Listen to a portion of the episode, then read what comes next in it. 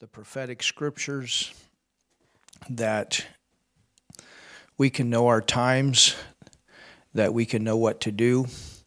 Father, I've studied to show myself approved, and I just pray in the name of Jesus that all that is in my heart, that you place there, that Father can come out not just information, but it can come out as revelation. And Lord, it can come in the li- come alive in the hearts of those that hear. Father, I thank you for those that are here in this building tonight. And together we release our faith to receive from you what you want to say. I thank you for those that are online with us live. Father, also minister directly to their hearts. I thank you for those that will listen later on demand through our YouTube channel and through our MP3 format and our website. I just thank you, Father, for this technology that you've given us to get your word out into this nation and the nations. In Jesus' name we pray and we believe. Amen. You can be seated. And this is our English night. We are reteaching the book of Daniel. We taught it a few months ago, and we taught it with translation into German. And I really had a leading to come back and teach it direct in English. Of course, when you do it that way, you don't have quite as many hours of teaching because you don't have the English German translation. So, the interesting thing is, anytime you teach something, you get more. Yeah. You get more sight, you get more revelation. And so, I don't know, maybe it will be as long. anyway, no, I don't think so. But uh, we're definitely getting some, some great things from the Lord as we continue to go forward with our series. So, tonight we will begin a new chapter, and this is the seventh chapter of the book of Daniel.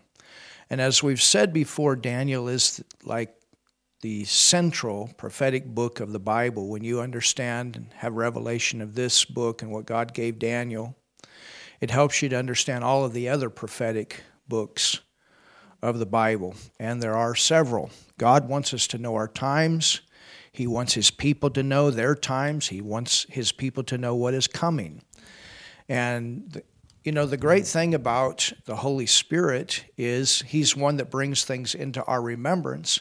He's also one that will show us things to come. And so, as He gives us revelation, He helps us to know our times now, and He helps us to know what is to come. Up until this time, we've covered a lot of history from Daniel chapter 1 all the way to the end of chapter 6, we had some prophetic teaching, but we covered a lot of history in that time. History of what happened to Daniel, what happened to Shadrach, Meshach, and Abednego during their time in captivity in Babylon. But as we get into the seventh chapter, we're going to start getting more into the prophetic part of this book. And from this point on, we're going to see a lot more detail, a lot more prophetic detail, even up until our time. The thing that I, we want to begin with before we actually get into this chapter is what causes a nation to be great? What causes this nation? What causes other nations? What is the, the, the center theme? And nations are great when they recognize the, the central prophetic nation in the Word, and that is the nation of Israel. The reason for that is the nation of Israel is in the future going to be the central location where the kingdom of God reigns from. Now, we have the kingdom of God in us as the church. But there is going to be a time that Jesus will bring his kingdom back to the earth. And the city of Jerusalem will actually be the capital for the world. It goes back to the promise that was given to Abraham that out of him all nations, so there would be something that would come out of Abraham, and of course, that was the nation of Israel and the land of Israel. And out of that would come something that would bless all the nations of the earth. Well, we know that to be everlasting life through the Lord Jesus Christ. So that is the way it is in the spiritual kingdom. But then also, the spiritual kingdom will come back to the earth and reign in the earth as the natural kingdom. You understand? Jesus is bringing his kingdom to the earth. And that will not only be spiritual, but physical. And Jerusalem will be that capital. And so there's a principle here. How are the nations of the earth doing with Israel? How are the nation, nations of the earth treating the nation of Israel? This is a central focal point. It's not that they're any more special as far as loved by God anymore. God doesn't have any favorites. But it, it, it, it's an issue of principle. Just like we say Daniel is the prophetic book of the Bible and everything goes back to it, it's the same way with nations. Nations, in one way or another, are to go back to that nation of Israel as being the center point of, um, of the nations in the earth. And we see this in the scriptures. And this is what I want to see because this is going to help us as we go farther into these prophetic books or chapters of the book of Daniel. So go with me, first of all, to Deuteronomy, the 32nd chapter. Deuteronomy, the 32nd chapter. And here, Deuteronomy is basically a repetition of, of the book of Exodus as far as the laws and things like that. And Deuteronomy, this is what Moses gives right before he dies, right before he passes away. And in Deuteronomy 32,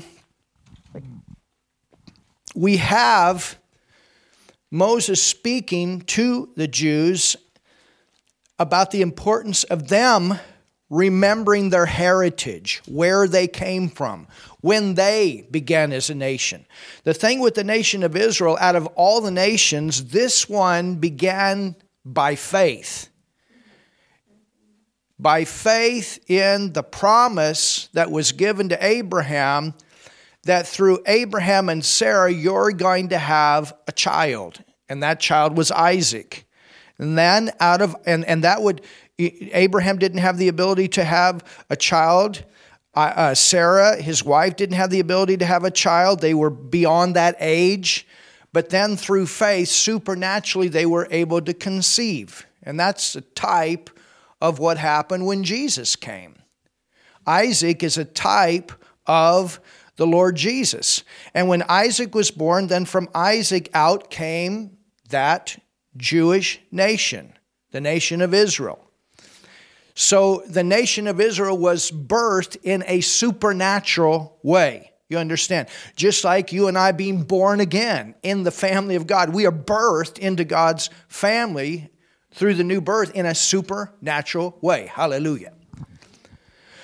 So look here in verse 32. It says, I mean, in verse 1 of chapter 32 Give ear, O ye heavens, and I will speak, and hear, O earth. So we're talking about heavens and we're talking about earth. The words of my mouth. So Moses getting ready to die. And he's repeating the law, the law that was given to Exodus. It's, it's rep, repeated in the book of Deuteronomy. The first generation had died off in the wilderness, and the second one is getting ready to go in to possess this land that was promised to them, the land of Israel. Verse 2 My doctrine. Well, what is doctrine? We also know it as the Word. My doctrine shall drop as the rain. So God said the Word of God is going to come as the rain. My speech, well, what's speech? Again, that's the Word, the Word of God. My speech shall distill as the dew, as the small rain upon the tender herb, and as the showers upon the grass. Go down to verse 6. Do ye thus requite the Lord?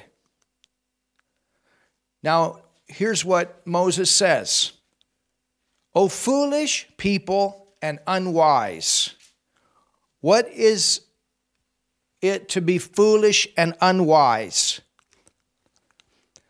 Well, for the Jews, this is what Moses was saying is not he thy father that hath, that hath bought thee? When, do you remember when the promise was given to Abraham? Abraham cut a covenant, and to cut the covenant spoke of the blood. We've been bought by the blood of the Lord Jesus Christ. We've been bought by covenant. You understand? This is a covenant term that hath bought thee, hath he not made thee and established thee? God made this nation, God established this nation. Verse 7 Remember the days of the old. Go back to your heritage. This is what Moses is telling this second generation of Israelites that has come out of Egypt, go back to your roots. Go back to your heritage. Go back to your beginning, the time that you started.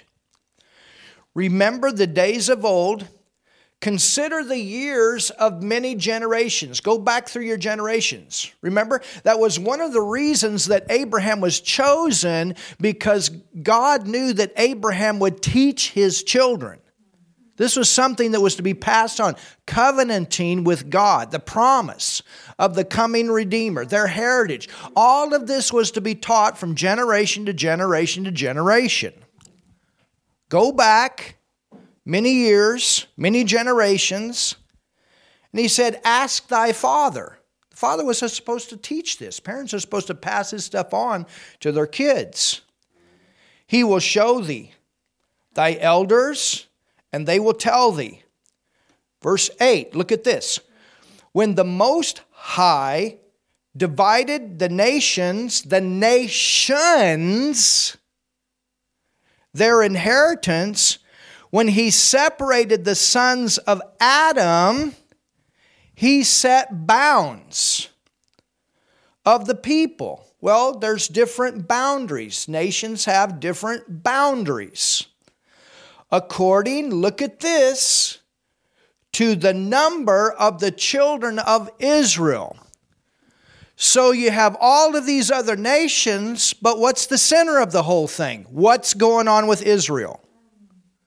And it's the same way today, prophetically. We always have to go back. What's going on with the nation of Israel?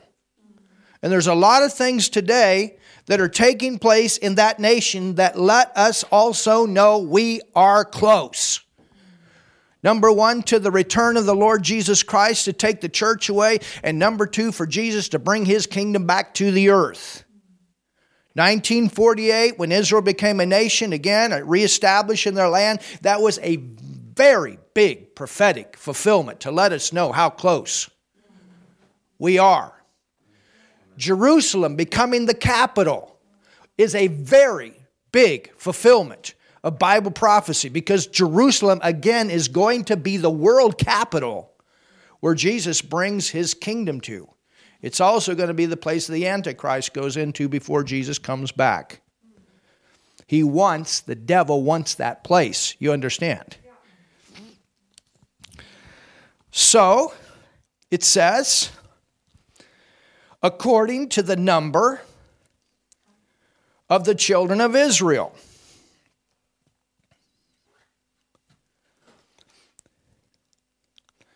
So nations had their boundaries and were established according to the number of the children of Israel. In Genesis 12, verse 3, you can write this down. But God told Abraham, this is what he said I will bless them that bless thee, and curse him that curseth thee, and in thee shall all families of the earth be blessed. So, this is not just for the Jews. This is talking about every family in every nation all over the earth. There is a blessing that would come out of Abraham for all families, all people, all over the earth. Remember, God created man to be blessed. And what is that blessing? What's the foundation for that blessing? The foundation is eternal life through the Lord Jesus Christ. It's through that eternal life, God becomes our Father and we come into His family. We are an heir of God and a joint heir of Jesus Christ. We're a joint heir with Jesus, and because we're a joint heir with Him, we have God's blessing in our life and on our life as our inheritance. Verse 9 For the Lord's portion is his people. Jacob is the lot of his inheritance. So it goes back to what's going on with that nation.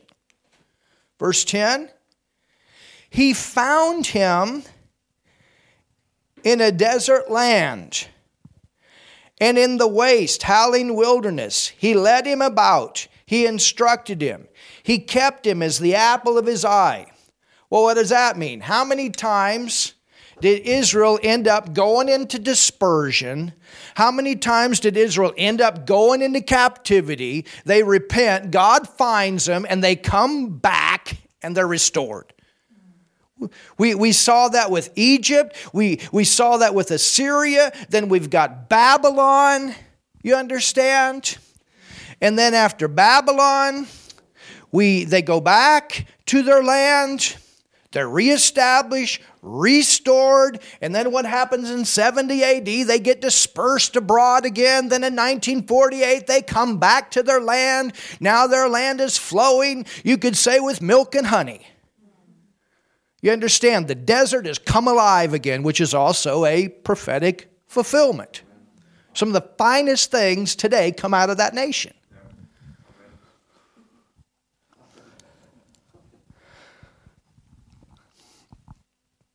Amazing. So it's in the process, even today, of being restored. It's one of the most powerful military nations. It's one of the most powerful fruit bearing nations. The economy is good there. That little tiny nation, think about how often that little tiny nation finds itself in the news. All over the world, the news talks about what's going on with the nation of Israel. Sometimes positive, sometimes negative. And the word says in, the, in the last days that that nation shall be hated by all nations. Well, what is that? There's, there's, going, you know, there's going to be this anti Israel uh, agenda in the earth by the ungodly media, the false prophets. You understand? But the church, we are to hold on to the promise of God and to the word of God and to continue to hold on with our support and not be desensitized by the false prophets of the media. Amen? Now, again, I'm not saying that they're any better or anything like that, but I'm helping you to understand from the from God's perspective, this is where his center will be. This is where Jesus will come and rule from. This will be the world capital when he brings his millennial reign into the earth. And this is where God started, and this is where he's coming back to. You understand?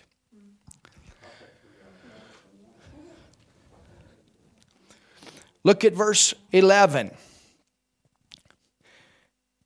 It says, As an eagle stirreth up her nest, fluttereth over her young, spreadeth abroad her wings, taketh them, beareth them on her wings. So the Lord alone did lead him and there was no strange God with him. Well, that's exactly what happened after Israel came out of captivity in Babylon. They never did go back to idolatry. What led them into this captivity in Babylon was the fact that they had gone into idolatry and, and were worshiping other gods, other idols, other images. That was one of the reasons that they did go into this. But when they left Babylon, they never did go back to idolatry. Today, they're not in idolatry. Today, it's become a system of religion. You understand? It was the same situation that they were in when they crucified Jesus. They didn't crucify Jesus because they were worshiping other idols. The whole thing had become a system. And then they were blinded by their own religion. A system of works that came out of the Old Testament. And the idea of the Pharisees was you keep all these laws, you can get saved, and you can please God. So they missed the whole point. The point of the law was to show man that he was a sinner and he needed a Savior. Now, that doesn't mean that there aren't principles of the Old Testament that we're still to follow. You understand? But we don't do those things to get saved. There are many good things that we can pull out of the Old Testament that helps us. Amen. We teach submission and authority. We teach kingdom, different things like that. There's a lot of things that we can learn. There's a lot of things we can learn about praise and worship that goes back to the Old Testament. All right. So let's go now to Daniel, the seventh chapter.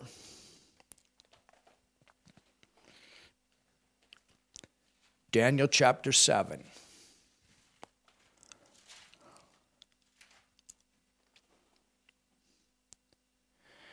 And I want you to read with me in verse 1.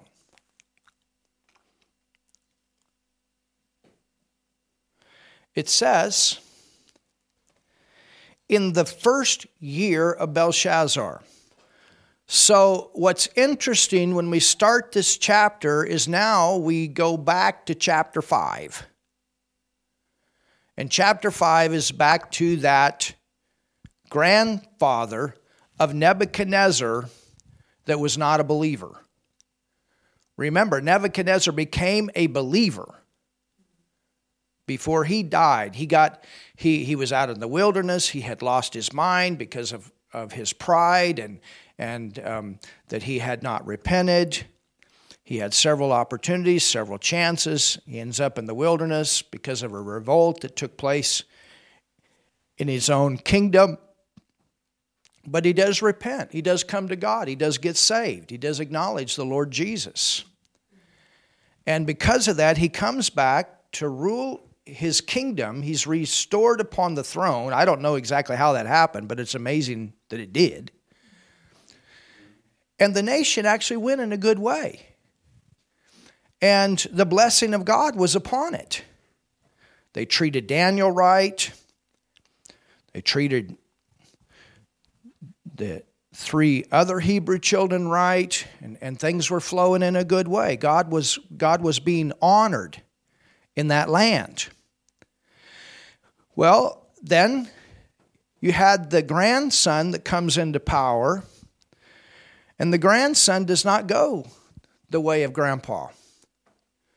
The grandson brings idolatry back into the land, brings all of this uh, sexual sin, and, and the whole land becomes this big party place. And when Belshazzar comes into power, Belshazzar, he doesn't even call on Daniel. Would have been a wise thing if he had done that. But Daniel says that in the first year that Belshazzar comes into power, God gave him a vision. Now, when Belshazzar loses the kingdom to the Medes and the Persians, that's 23 years later from the time that he began to reign in Babylon. So, notice what it says. In the first year of Belshazzar, king of Babylon, Daniel had a dream. Before this time, Daniel is interpreting the king's dream, the king's vision. But now Daniel talks about having his own dream. So God uh, manifested a dream to Daniel, gave him a dream, a vision. It says, he had a dream and visions of his head upon his bed when he wrote the dream and told the sum of the matters.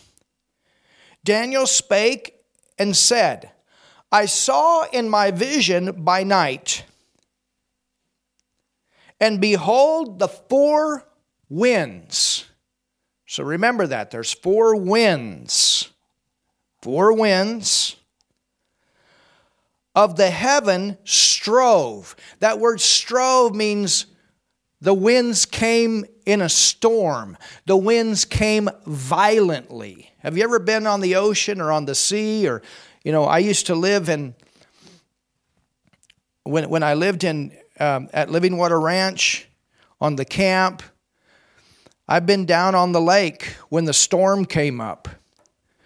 And uh, all of a sudden, the waters begin to churn violently. You, you don't want to be out on a boat when a big storm comes. It says, And behold, the four winds of the heaven strove upon the great sea. Great sea, when we look at the book of Revelations, we find out that great sea is a reference to people, to peoples, to nations. Strove upon the great sea, and four great beasts came upon from the sea, diverse one from another. The first was like a lion. So Daniel says, I had this dream, and I saw these storms that came, storms in nations. Even the word in Matthew 24 talks about wars and rumors of wars. This is talking about military things, upheaval in nations. And four beasts came up, came up from the sea, diverse one from another. So different nations with different personalities, different ways of doing things, different military might, different ways that they did it, that they conquered. The first was like a lion and had eagle's wings. I beheld till the wings thereof were plucked. So there was a time that these wings got plucked. And it was lifted up from the earth and made stand upon the feet as a man. And the man's heart was given to it. And behold, another beast, a second like a bear, And it raised up itself on one side, and it had three ribs in the mouth of it, between the teeth of it. And they said thus unto it, Arise and devour much flesh. So you have a bear, and the bear was stronger on one side than it was on the other. And it says that there was three ribs in its mouth, and it devoured much flesh. This is what Daniel saw in his dream.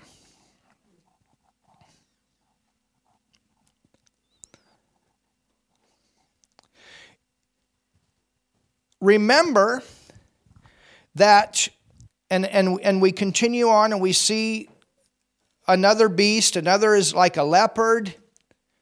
And then we and then the fourth one is a beast that is undescribable.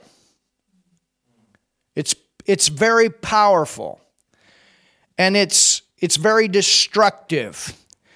And remember in Daniel the second chapter the dream that Nebuchadnezzar had. Nebuchadnezzar had the dream of this big statue. And the big statue was made of different metals. You had the head of gold. And we found out in the second chapter that that was the Babylonian kingdom. Then we moved down the statue to the silver. And the silver was the chest with the two arms. And that was the Medo Persian kingdom. And then we go down to the waist and and this area here and that's where we had the bronze. And that had to do with Alexander the Great. And then we moved down to the legs and the legs were legs of iron that had to do with the Roman kingdom. And then it moves down to the feet. And the feet was iron and clay.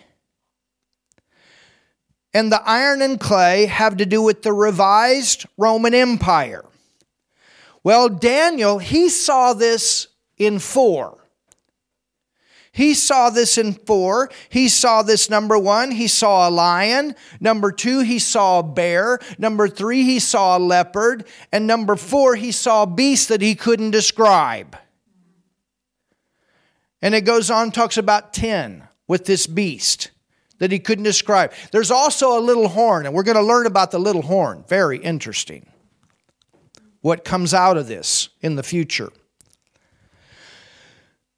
You don't have, or with all of these kingdoms, these are kingdoms that at one time or another dominated over the nation of Israel, or Israel was in captivity too.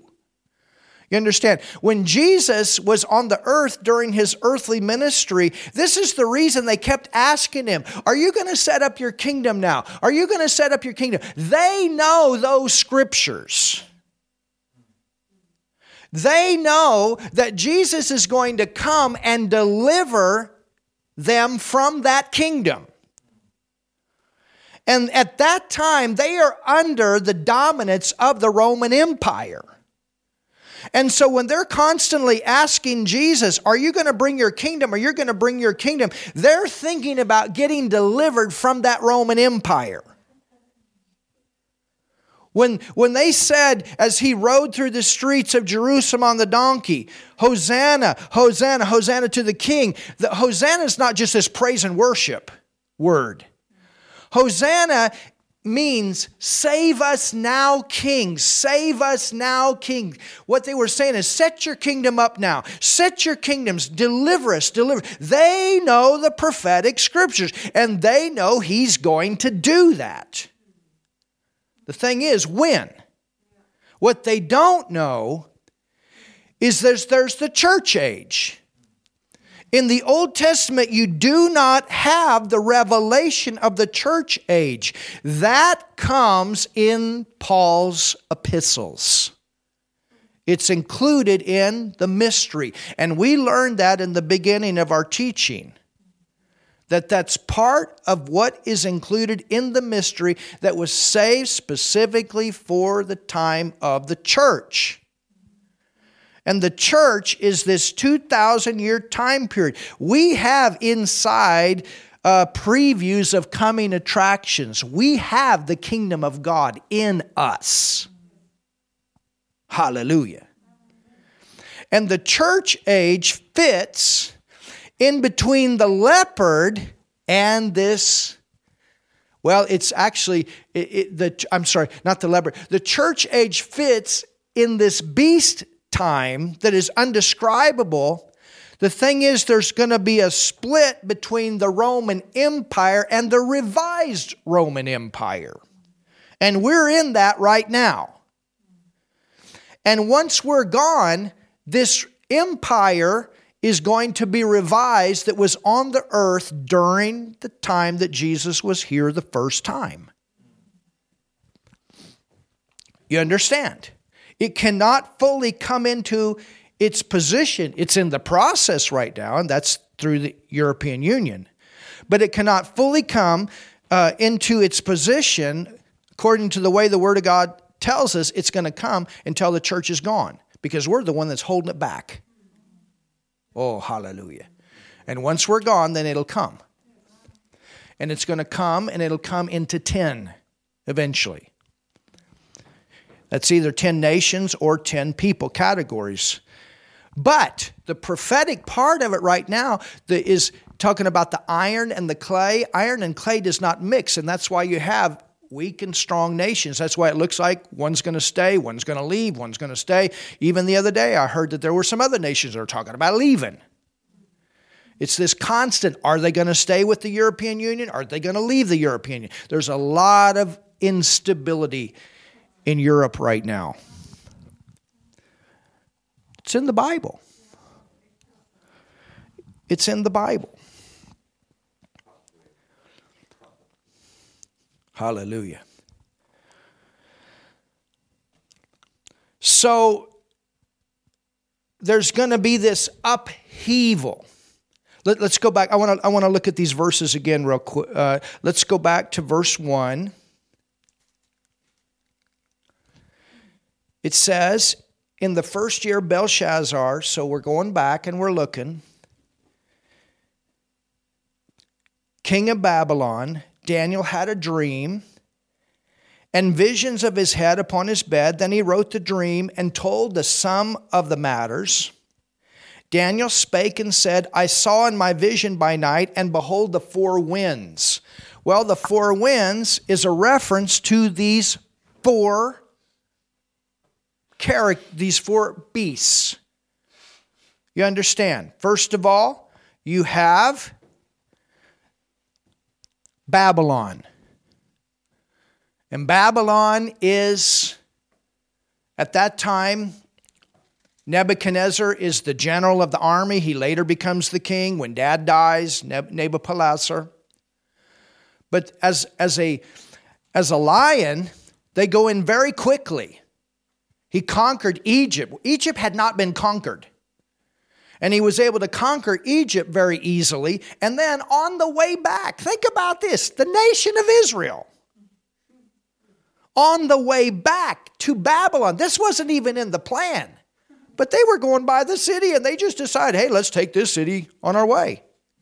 That's how weak Israel had become because Israel was on its fifth cycle of judgment. It was over because of their idolatry. And so easily, Nebuchadnezzar overcame that city, conquered that city, and then took those elite back to the land of Babylon. Then, the next wind that comes, whoosh, was the Medo Persians. The next wind that's going to come in history will be the leopard. So you had the you have the bear that's going to come, the Medo Persians.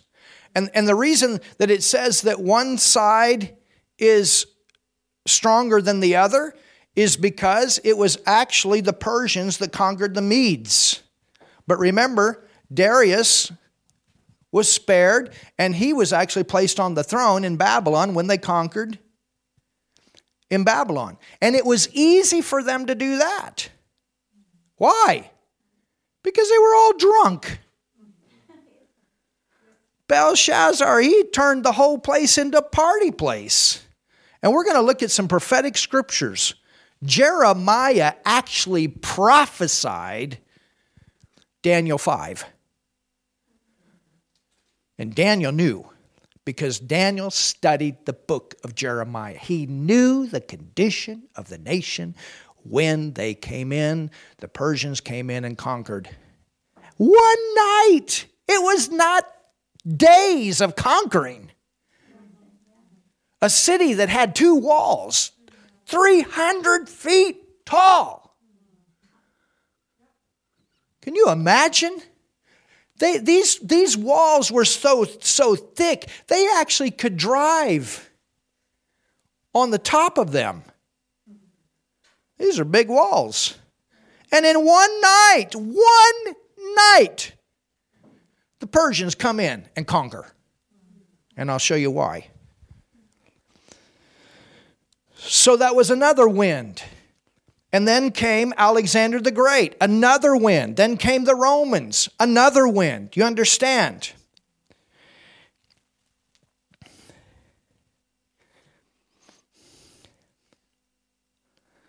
So a wind would come, there would be a, a conquer. They conquered the nation of Israel, conquered Jerusalem, brought them back to Babylon. Things settled down. Nebuchadnezzar had the nation after he finally got saved. It was going in a good way. And then Belshazzar comes in, and comes another wind. And then things settle down again with the Persians. Then comes another wind. You understand? There's a storm, then there's peace, then there's a storm, then there's peace.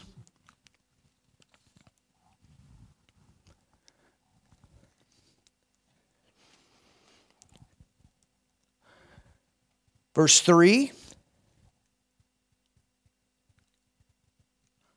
And four great beasts came up from the sea, diverse,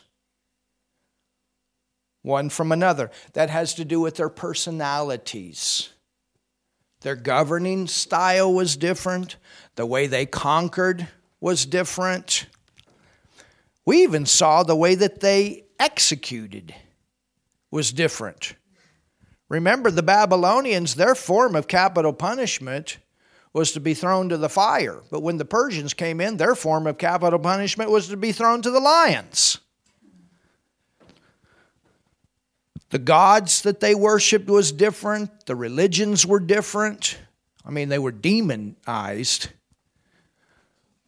Their personalities were different. Nations, you know, nations have different personalities, and that's okay. Now, when it goes into demonology and things like that, that's not okay. But, but God made us to be unique. And so it says, diverse one from another.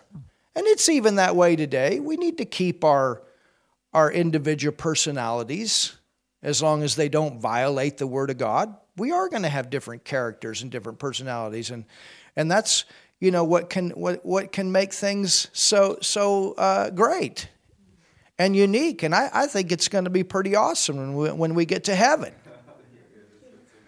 But at the same time you know for the church that's where this love of god comes in. Where we learn to work and flow and and enjoy the uniqueness from each other that's one of the things I enjoy even about going to different nations. You know, I'm, I'm looking for the good and saying, hey, yeah, that's pretty cool. I mean, I've seen some fruit in other nations I didn't even know existed. And I've tried it and said, oh, that's interesting.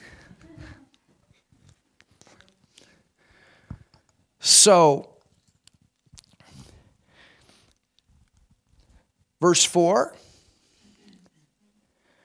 The first was like a lion. And that's, we're going to take a five minute break. And then we'll come right back.